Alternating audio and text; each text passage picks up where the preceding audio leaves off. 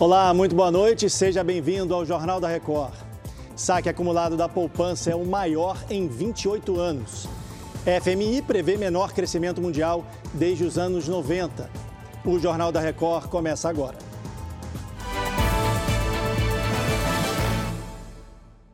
Oferecimento App Bradesco. Organize sua vida financeira com um único botão.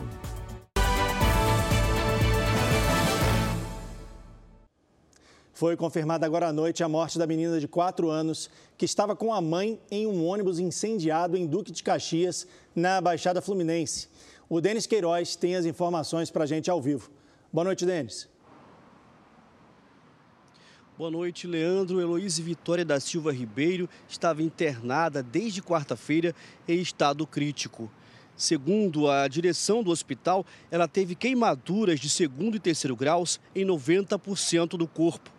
O ônibus foi incendiado por um passageiro. Ele e a mãe da menina também ficaram feridos e permanecem internados. Segundo testemunhas, o autor do ataque entrou no ônibus e jogou dois galões de gasolina no coletivo. Ele foi preso em flagrante. A polícia ainda tenta descobrir a motivação do ataque. Leandro.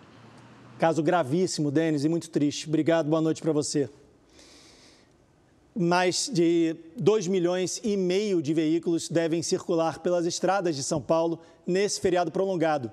O Gabriel Graciano tem as informações da Baixada Santista. Boa noite, Gabriel.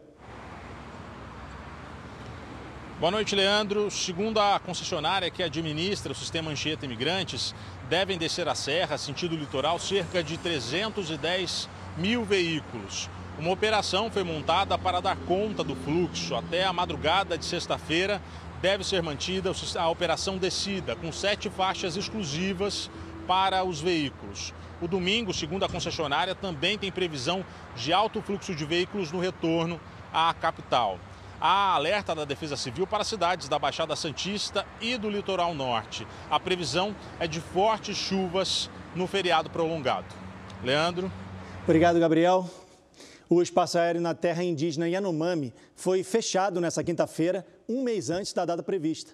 A decisão foi tomada para impedir o tráfego de aeronaves e forçar a saída de garimpeiros ilegais da região. O Matheus Escavazini traz os detalhes para a gente ao vivo de Brasília. Boa noite, Matheus.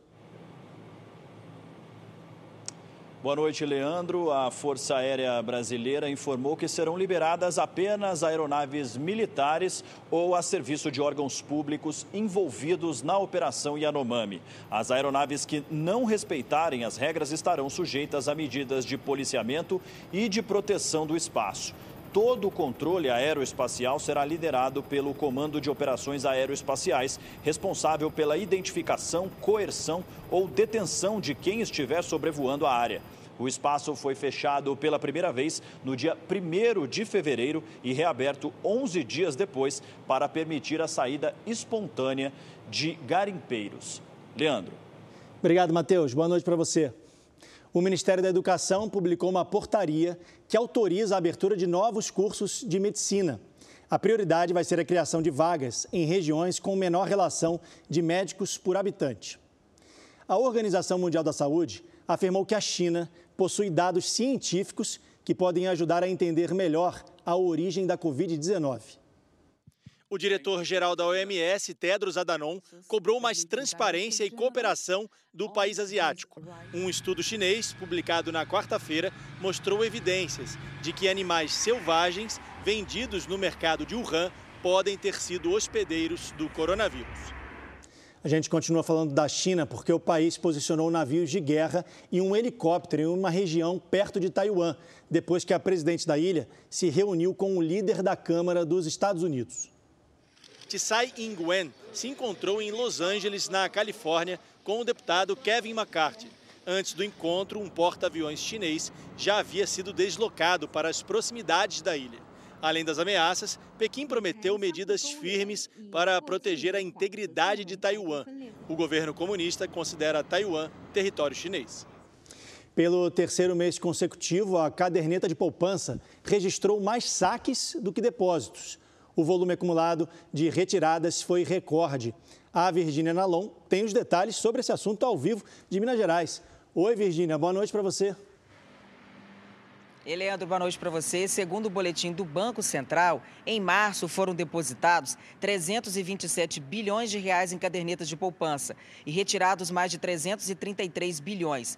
Assim, os saques superaram os depósitos em 6 bilhões de reais. O detalhe é que o volume de saques no primeiro trimestre passou de 51 bilhões. É o maior dos últimos 28 anos. A situação financeira apertada das famílias e a possibilidade de investir em opções mais rentáveis tem contribuído para que essas pessoas retirem esse dinheiro da poupança. Leandro. Tá certo, Virgínia. Obrigado. Virgínia Nolon falando ao vivo de BH.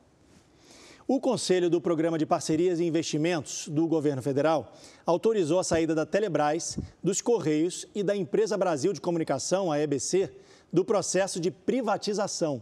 As três empresas são vinculadas ao Ministério das Comunicações.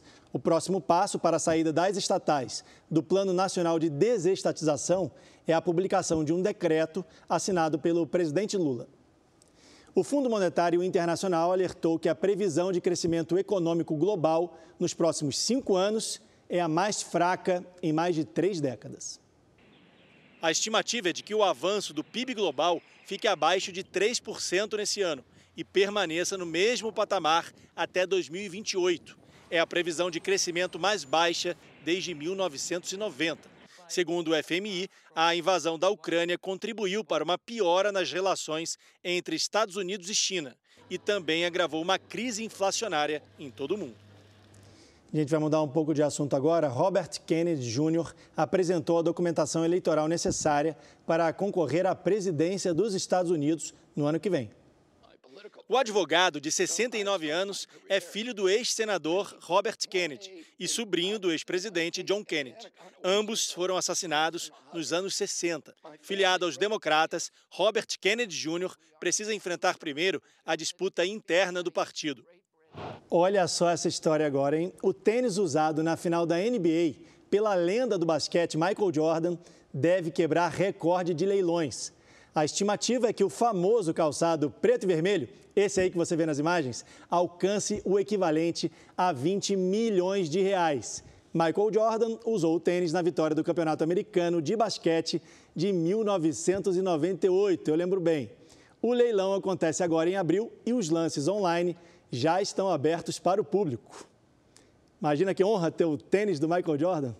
Esse foi o Jornal da Record. Muito obrigado pela sua companhia. Outras informações na primeira edição do JR 24 horas, às 7 da manhã. Fique agora com Fala que eu te escuto. Boa noite e a gente se vê.